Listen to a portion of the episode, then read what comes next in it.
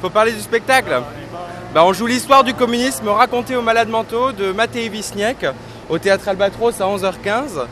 Et c'est l'histoire d'un écrivain qui en 1953 va être envoyé par le parti au moment de la mort de Staline, c'est ça. Envoyé par le parti à l'hôpital des malades mentaux de Moscou, l'hôpital central des malades mentaux de Moscou, pour leur raconter l'histoire du communisme en vue de les guérir. Et donc à partir de cette histoire, on découvre euh, l'intimité des, personnages qui vivent dans cet hôpital, donc que ce soit les malades ainsi que le corps médical. On, parle beaucoup d'enfermement intérieur, extérieur, de ce qu'on vit entre ces murs. Et euh, bah, je vous invite à voir cette pièce euh, onirique très belle, très émouvante et, et drôle aussi. Voilà. Est-ce qu'il y a un parallèle avec la société d'aujourd'hui? Un parallèle avec la société d'aujourd'hui? Bah, ça peut se faire assez facilement avec beaucoup de choses, vous savez. Après, nous, on a essayé d'attendez parce qu'il y a un... Il y a un bus qui arrive. Nous, ce qu'on cherche à faire, c'est d'être dans une esthétique euh, dans les années 50, quoi. Donc, on est euh, dans quelque chose de très, très ferme et très froid, ce que ressemblait le parti communisme à l'époque. Enfin, le stalinisme aussi, il faut bien le dire, parce que euh, on nous parle souvent qu'on a des communismes. Nous, on, parle du stalinisme, justement. Donc, c'est dans cette époque que notre histoire s'inscrit. Donc, on peut faire des parallèles avec aujourd'hui. Et Matei Wisniak, l'auteur en personne, euh, disait qu'il euh, fallait comprendre l'histoire d'avant pour comprendre l'histoire de maintenant. Donc on comprend aussi la guerre en Ukraine maintenant. Et euh, il y a un parallèle à faire avec l'histoire qui était, était, comment elle était avant. Voilà. C'est un spectacle qui questionne le public Oui, je crois, beaucoup. Je sais pas, qu'est-ce que tu en penses toi? Est-ce que ça questionne le public? Ça peut questionner le public sur la question, je pense, de, la représentation de la maladie mentale au théâtre aussi. Ben, Antonin Artaud, euh, en effet, a beaucoup travaillé là-dessus.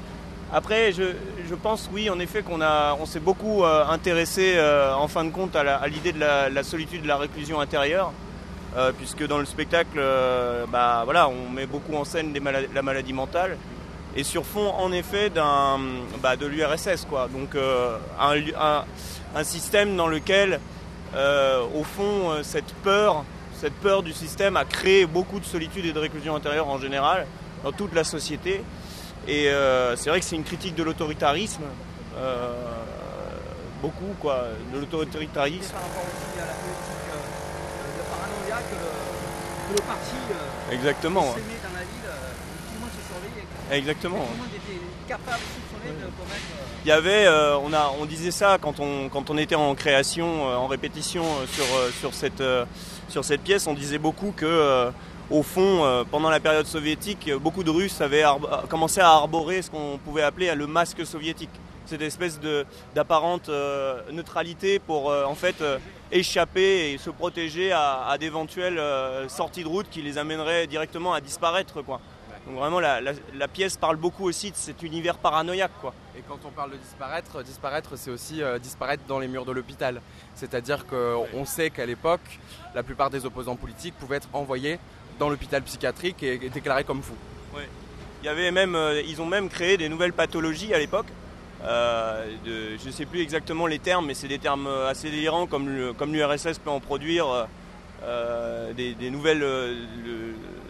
Il y avait des, espèces. Ils parlaient de schizophrénie, de révolte, des choses comme ça.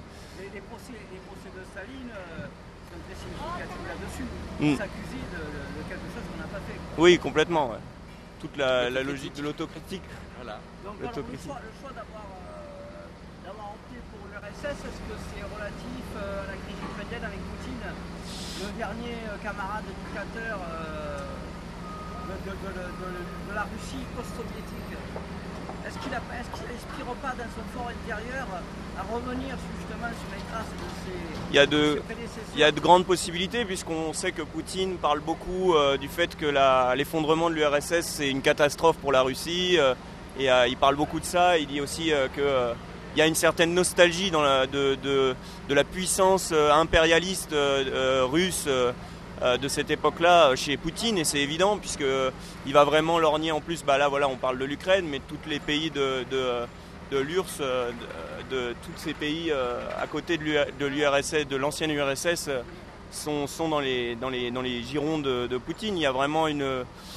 Et c'est vrai qu'il y a une logique impérialiste qui revient, il y a une espèce de nostalgie aussi qui revient par rapport à ça chez, chez Poutine. Et puis on peut aussi voir une chose, et ça c'est quand même assez intéressant de le voir, parce que euh, on voit qu'en URSS par exemple, le, système de, répression et de, le KGB, etc., euh, toute la terreur rouge, toutes les, choses...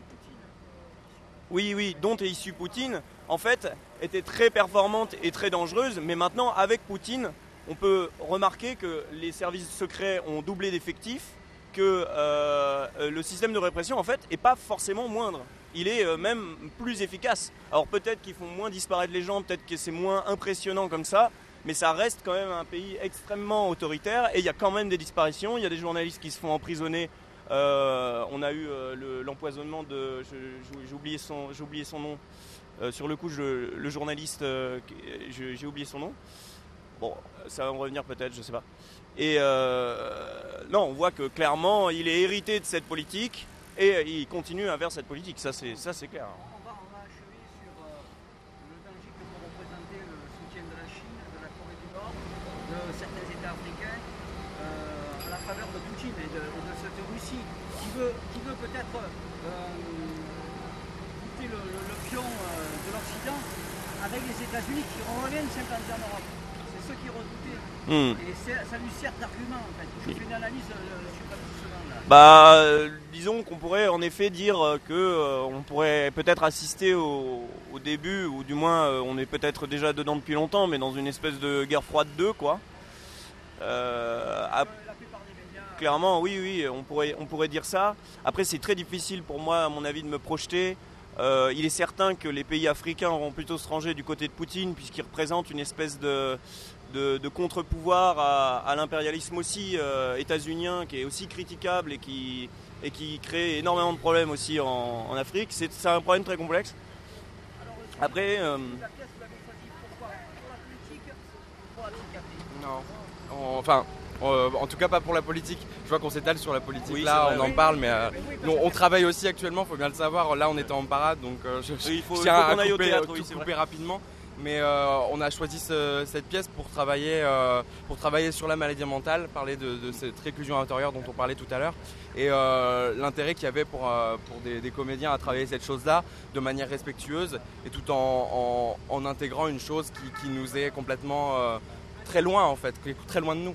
Oui, voilà. Et, j'ajouterais une dernière chose aussi, c'est que oui, en effet, on a travaillé beaucoup sur la, la réclusion intérieure. Surtout, ça a été ça notre angle d'approche. Et puis également, euh, il faut dire aussi que, il faut le dire, c'est important, on n'est pas anticommuniste. Par contre, euh, on critique une période historique qui est celle de l'URSS et qui a créé des catastrophes euh, et qui c'est indéniable. Voilà, je, je finirai là-dessus. Merci.